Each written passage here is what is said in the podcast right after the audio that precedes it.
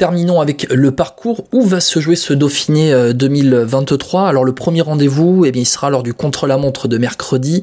31 km entre Cours et Belmont de la Loire, un contre-la-montre sans difficulté, avec une bosse de deux bornes à 5% de moyenne au départ et une dernière moitié en faux plat montant.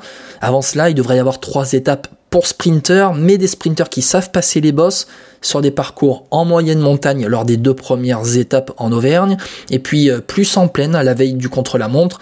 Jeudi et vendredi, on passe après le contre-la-montre, hein. jeudi et vendredi ce pourrait être des étapes de transition, euh, les profils favorisent les attaquants, et puis samedi et dimanche, la montagne. Le samedi, enchaînement, attention, attention.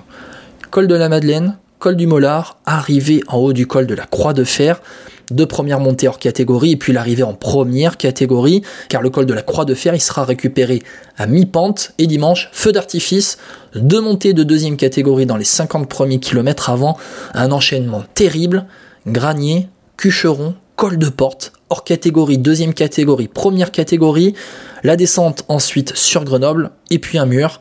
Les deux derniers kilomètres de ce Dauphiné 2023, la montée de la Bastille de Grenoble, 1 km 8 très exactement, à près de 14% de moyenne.